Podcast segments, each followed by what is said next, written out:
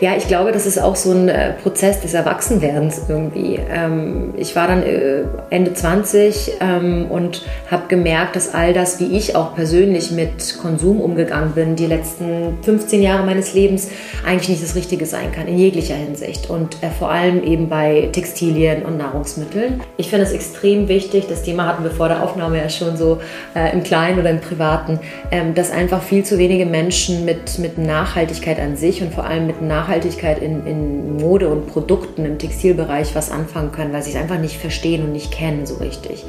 Und sie denken, wenn sie jetzt einfach eine Baumwolle kaufen, dann sind sie schon irgendwie besser dran oder nachhaltiger dran, als wenn sie ein Polyester kaufen. Und so einfach ist die Materie halt nicht. Und ich finde es extrem wichtig, dass wir einfach die Frauen, die wir ansprechen, auch educaten und ihnen so viel Infos wie möglich mit auf den Weg geben, ähm, warum was wichtig ist, was überhaupt wichtig ist und dann eben auch, wie sie dahin kommen. Und äh, das ist natürlich ein langer Prozess, wenn ich dann mhm. irgendwie von sieben bis drei mit den Leuten da im Betrieb bin und wirklich so dieses Körperliche so nochmal mitmache und du siehst, wie, wie physische Dinge entstehen. Das ist nochmal ein ganz anderes Mindset ja. und das, das ist ganz gut, weil es uns auch erdet irgendwie wieder. Ja. Herzlich willkommen zu einer neuen Folge meines Podcasts Fotografie für nachhaltige Marken. Mein Name ist Sophie Valentin und in der heutigen Folge spreche ich mit Jelena, eine der Gründerinnen des Labels Myko Hoffmann aus München. Und ich muss sagen, ich bin ein riesiger Fan von Jelena. Ich finde, das ist eine ganz, ganz tolle Frau. Und wir haben ein super schönes Gespräch geführt, total vielfältig und super interessant. Jelena gibt uns einen großen Einblick in ihre Arbeit. Vor allem sprechen wir natürlich auch über das Label Mücke Hoffmann. Wir sprechen über die eigene Fabrik, die Mücke Hoffmann besitzt und wie da so die Produktion funktioniert. Wir sprechen natürlich auch über Fotografie und welchen Einfluss Fotografie auf die Marke hat. Wir reden über Paris, wir reden über Modefotografie und wie wichtig es eigentlich in der heutigen Zeit ist, auch in der Modefotografie eine kleine Revolution zu starten. Ich kann euch das nur empfehlen, bleibt bis zum Schluss dran. Es ist mega spannend und ich wünsche euch jetzt ganz viel Spaß beim Zuhören. Hallo Jelena. Hallo, grüß dich. Schön, dass du da bist. Ja, vielen Dank. Äh, wir sitzen bei dir im Office, würde ich es mal nennen. Genau. Auch so zwischen äh, den Samples. Richtig. und ja, ich würde vorschlagen, du stellst dich mal kurz vor, wer du bist und was du machst. Sehr gerne. Ähm, ja, also ich bin Jelena Hofmann. Ich bin eine der Mitgründerinnen und momentane Geschäftsführerin bei Mücke Hofmann. Ähm, Mücke Hofmann ist ein in München gegründetes Label, Modelabel, das sich mittlerweile ausschließlich mit nachhaltiger Mode beschäftigt, beziehungsweise nachhaltige ähm, Mode und Kollektionen entwirft. Wann kam dir oder wann kam euch die Idee, ein nachhaltiges Label zu gründen? Ja, das ist bei uns tatsächlich eine ganz interessante Geschichte, denn wir haben gar nicht nachhaltig gegründet, sondern wir haben 2009 schon unser damaliges Label Holy Ghost gegründet, was absolut, sage ich mal, damals konventionell und überhaupt nicht auf Nachhaltig äh, Nachhaltigkeit gepolt war.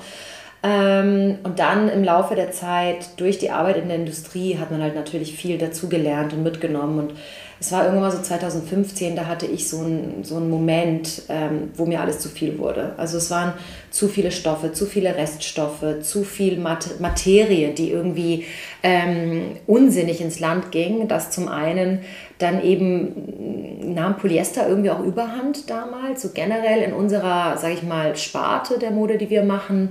Und ähm, es gefiel mir einfach aus meiner persönlichen Perspektive und Sicht gar nicht mehr. Und es passt auch gar nicht mehr zu meinem Leben. Ich war inzwischen Mutter geworden und ähm, betrachtete die Dinge mit ganz anderen Augen.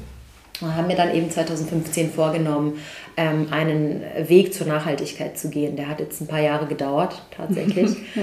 ähm, wir sind sicherlich noch nicht äh, 100% angekommen, aber ich würde sagen, so bei 95 sind wir schon.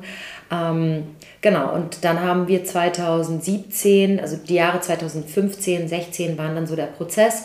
Und 2017 haben wir dann eben das Label gerebrandet zu Mücke mhm. Hofmann, was dann eben von Tag 1 ähm, auf Nachhaltigkeit ausgelegt war.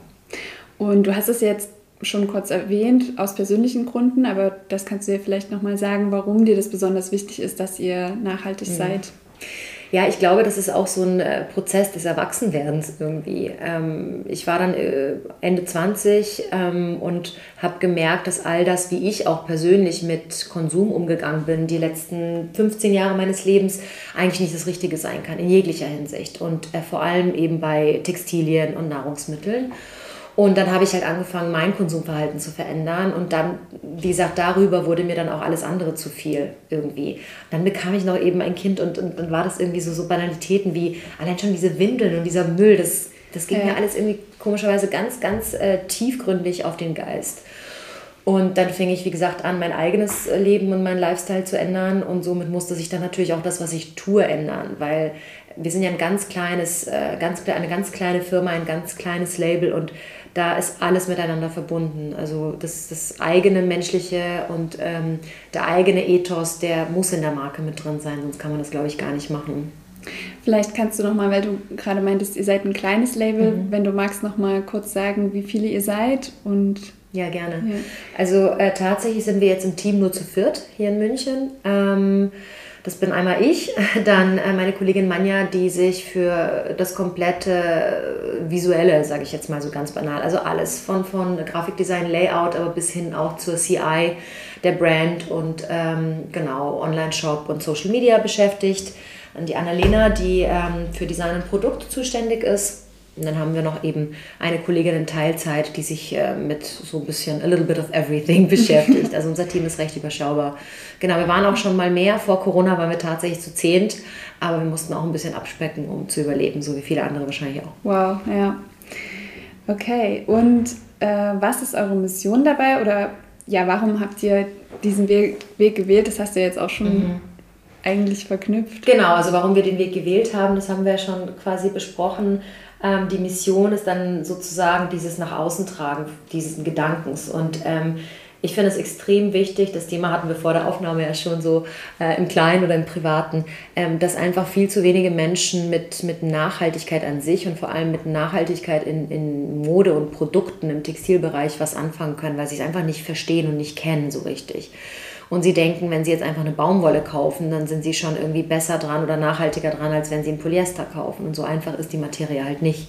Und ich finde es extrem wichtig, dass wir einfach die Frauen, die wir ansprechen, auch educaten und ihnen so viel Infos wie möglich mit auf den Weg geben, ähm, warum was wichtig ist, was überhaupt wichtig ist und dann eben auch, wie sie dahin kommen. Und äh, das ist natürlich ein langer Prozess und dafür sind wir auch viel zu klein, um da große äh, Dinge zu bewegen. Aber ich denke, wenn viele kleine was Kleines bewegen, dann hat man ja immerhin doch was erreicht. Ja, auf jeden Fall. Wer entwirft bei euch die Kleidung? Ja, das mit dem Entwurf ist so eine Sache. Also wir haben eigentlich noch ein Team, die ist jetzt gerade Mutter in Elternzeit, die Magdalena, das ist unsere Designerin, unsere Senior, unsere Senior Designerin, eine ganz enge Kollegin von mir. Magdalena entwirft eigentlich regulär und ähm, ich gebe so meinen Senf dazu. Und ich meine, die Marke gibt es jetzt auch schon seit ein paar Jahren und ich habe ja auch so meine Vorstellungen dann davon. Ich lebe das Produkt auch sehr, deswegen mische ich mich natürlich schon überall ein bisschen mit ein. Und ähm, seitdem die Magdalena in Elternzeit gegangen ist, ist die Annalena, ihre damalige Juniorin, jetzt quasi aufgestiegen zum Senior Designer bei uns. Also wir, wir sind da auch sehr offen. Wir betrachten da diese strukturellen Dinge gar nicht so, sondern ähm, Annalena hat es dann gewagt und sie hat es gut gemacht. Und äh, also eigentlich im Team, sie entwirft, sie stellt vor, wir entscheiden gemeinsam und äh, genau, also alle gemeinsam eigentlich. Ja. Ähm, ja, die spannendste Frage, die ich ja im Vorfeld schon auch bei euch, also das kann man ja auf der Webseite sehen, ja. wo eure oder wo eure, ja, wo eure Produktion ist. Mhm. Also wir haben tatsächlich, was sich immer noch skurril anhört, wenn ich das ausspreche, eine eigene Fabrik. also ein ganz kleines Brand, aber trotzdem haben wir unsere eigene Fabrik und das passiert auch irgendwie zufällig über Umwege genau in diesem Zeitraum, wo ich diesen diesen Koller hatte mit, das kann so nicht weitergehen. Und dazu gehörte eben nämlich ähm, neben den ganzen materiellen Dingen und Zutaten dann auch die Produktion an sich und die Menschen, die dahinter stehen. Und es ergab sich irgendwie, dass wir eine Fabrik übernehmen konnten, erstmal so kurzfristig zur Miete und dann hat sich eben das Angebot ergeben, dass man es kaufen kann. Die Produktionsstätte befand sich damals in Serbien. Mhm. Wir haben inzwischen eine andere, deswegen sage ich auch befand sich damals. Und äh, wir waren halt irgendwie so in dieser Euphorie, so ein bisschen auch jung, naiv und haben es einfach gemacht. Was ich überhaupt nicht bereue, es hat jetzt ein paar Jahre gedauert, das wirklich zu stabilisieren und irgendwie ein gutes Geschäft draus zu machen, aber es war von Tag 1 ein Game Changer, weil wir dann darüber natürlich noch viel mehr verstanden haben, wie das eigentlich alles ja. so läuft. Also unsere Produktionsstätte jetzt äh, ist in Pančevo, das ist eine kleine Stadt ähm, etwas west, nordwestlich von Belgrad und dort bin ich auch regelmäßig, so circa einmal im Monat. Lediglich Strick produzieren wir nicht selber, das machen wir aber bei einem Partner in Portugal. Also da haben wir eine ganz tolle Struktur an Partnern, die ja. auch nur nachhaltig arbeiten. Es gibt ein sehr schönes kleines Video auf Instagram, wo du so durch die Produktion führst. Ja. Es äh, ja, ist sehr lohnenswert, sich mal anzuschauen, weil ich ja. finde das immer besonders spannend, wenn man nicht nur das fertige Produkt sieht, sondern auch diese Entwicklung. Absolut, ja. absolut. Und es ist so schade, weil Instagram catcht ja nur die Leute irgendwie so die ersten fünf Sekunden so richtig ab. Ja. Und um überhaupt aber so ein Kleidungsstück, das durchläuft ja, also erstens durchläuft es ja irgendwie so gefühlt 20 Stationen und dabei dann eben 40 Hände, ja. Und das kannst du gar nicht einfangen. Nee. Und das ist immer wieder schade. Wir überlegen uns auch mal, wie können wir das besser darstellen, um auch eben den Endverbraucher besser abzuholen. Aber gut, wir arbeiten dran. Ja. ähm, welche Hindernisse bzw. Aufgaben begegnen euch im Alltag? Wo soll ich da anfangen? Also Hindernisse, ich, bin ja, ich bin ja auch Geschäftsführerin, deswegen, also Hindernisse gibt es in, in einem jeden Geschäft natürlich jeden Tag. Es ist eine irrsinnige Verantwortung und ähm, viele Aufgaben, die man so in der ganzen Administration natürlich auch hat. Aber ähm, äh, um das Thema mal auf Nachhaltigkeit und das Produkt an sich so ein bisschen einzugrenzen, das fängt natürlich schon beim Sourcing der Materialien an. Ähm, da muss man extrem vorsichtig sein, was man da wählt, wem man vertraut. Natürlich, Zertifikate helfen da enorm, aber sind auch nicht das Nonplusultra. Also wir haben auch Lieferanten, die super Zertifikate haben, von denen ich aber weiß, dass es einfach nicht das Produkt ist, mhm. was draufsteht. Also ja. ich glaube einfach, weil äh, Sustainable Fabrics ja auch so groß geworden sind, sozusagen die letzten Jahre, mhm. kriegen wir das auch nicht mehr hin, das alles zu monitoren. Also das finde ich ein, große, eine große Barriere oder ähm, eine große Schwierigkeit. Und äh, ansonsten natürlich auch in der Beschaffung, man hat ähm, enorme Mindestmengen, man hat natürlich auch extrem höhere Kosten im Bereich Nachhaltigkeit. Stoffe sind mittlerweile auch wirklich fast auf dem Niveau von normalen, konventionellen Materialien angekommen, was sehr hilfreich ist, aber alles drumherum, alle Zutaten. Das kostet so das drei- bis fünffache von dem, was konventionelle Produkte kosten.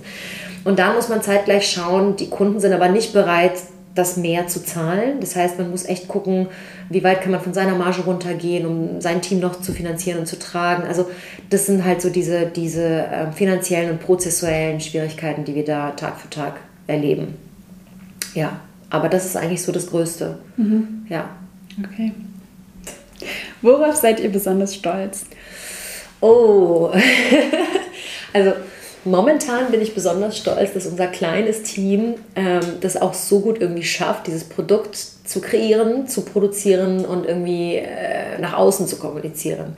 Es ist irrsinnig viel Arbeit und wir sind halt doch so wenige, aber irgendwie, wenn ich es schaffe, mir mal so einen Blick von etwas außen zu verschaffen, wenn ich versuche, das objektiver zu betrachten, dann sehe ich erst, was wir eigentlich geschafft haben. Und mhm. das finde ich schon enorm, finde ich eine großartige Leistung. Ich bin auch extrem stolz darauf, dass ähm, wir mit Mücke Hofmann geschafft haben, über die letzten Jahre diesem Ziel der hundertprozentig nachhaltigen Produkte ein Riesenstück näher gekommen sind. Das war wirklich ein hartes Stück Arbeit, aber hat irrsinnig viel Freude bereitet im Prozess. Jedes Mal, wenn man merkt, man hat jetzt endlich geschafft, das Futter zu finden, was eben doch dann 100% richtig und nachhaltig ist und wow, ja. so wirklich, das sind so diese Momente.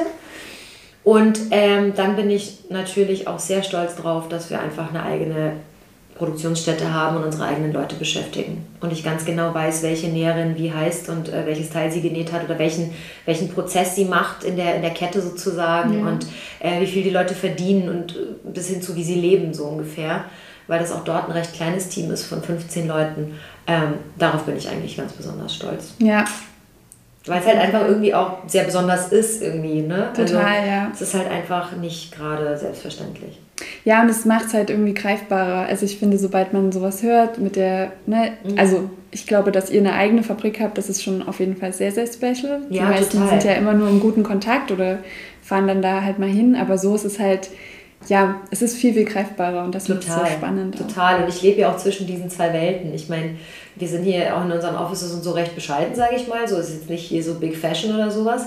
Aber ähm, das ist dort doch mal eine ganz andere Welt. Wenn mhm. ich dann irgendwie von sieben bis drei mit den Leuten da im Betrieb bin und wirklich so dieses Körperliche so nochmal mitmache und du siehst, wie, wie physische Dinge entstehen, das ist nochmal ein ganz anderes Mindset. Ja. Und das, das ist ganz gut, weil es uns auch erdet irgendwie wieder. Ja. Ich meine, wir wären jetzt normalerweise unter normalen Umständen, non-Covid, haha, wären wir jetzt in Paris. Ne? Und das ist dann nochmal ein anderes Level an Craziness ja. und total andere Welt und so. Ich wollte gerade sagen, das ist wahrscheinlich ein richtig krasses äh, Kontrastprogramm. Dann, das ist ne? ein Spagat, ich, ich liebe ihn eigentlich. Ich finde ihn super, weil man irgendwie so das Ganze, ja, ich meine, in ja. Paris sind dann halt die Leute, die, die entscheiden, wo es für dich hingeht, mhm. die dich dann eben kaufen oder nicht kaufen, die dich weiterbringen oder nicht.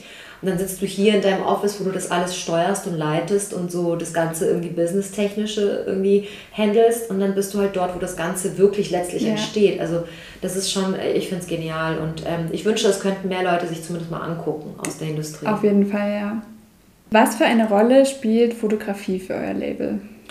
Ähm, Fotografie ist insgesamt so irrsinnig wichtig. Das haben wir natürlich irgendwie schon immer gewusst und auch äh, stark betrieben. Und dann haben wir aber erst jetzt in der Corona-Zeit äh, sehr, sehr viel auch da einsparen müssen und dann erst gemerkt, wie wichtig es eigentlich ist.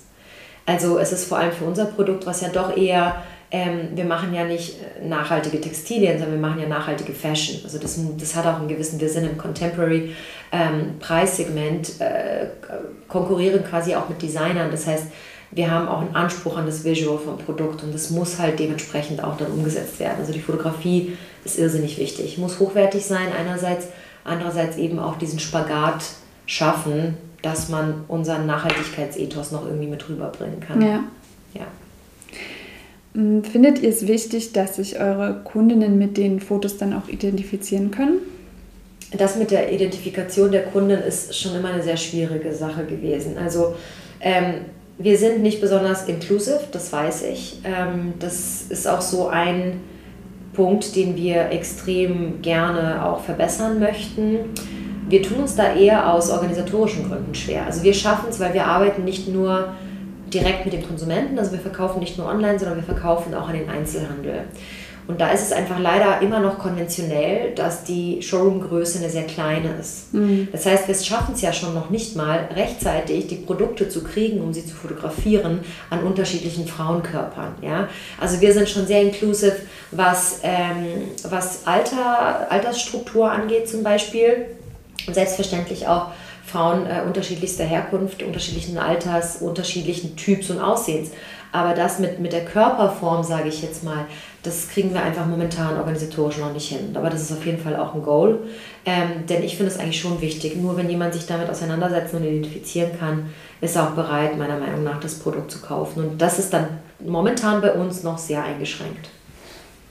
Auf jeden Fall. Also ich merke das auch jetzt, wenn ich so als Konsumentin von mir mhm. spreche, ne, dass ich mich dann schon auch öfter frage, und das ist aber jetzt auch so in dieser letzten Zeit passiert, dass ja, man voll auch so von dieser Diversität irgendwie. Und das macht es für mich als Fotografin dann ja auch nochmal extrem oder wandelbar oder ich ja.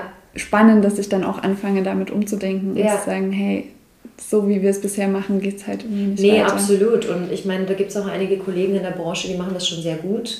Ähm, der Vorteil, den die haben, ist, die kommen alle eigentlich eher aus dem Direct-to-Consumer-Geschäft und die können es dann natürlich, das ist halt ein ganz anderes Prozedere. Die haben das Produkt sozusagen schon in allen Größen auf Lager und verfügbar und dann können sie das umsetzen. Und das ist, wie gesagt, so ein Next Goal, den ich, den ich anstrebe, weil ähm, so wie die Modewelt, aus der wir ja eigentlich kommen, klassisch, ne, mit den ganzen Fashion Weeks und, und, und Showrooms und so, wie die tickt nach wie vor, das ist absolut nicht mehr zeitgemäß. Ja.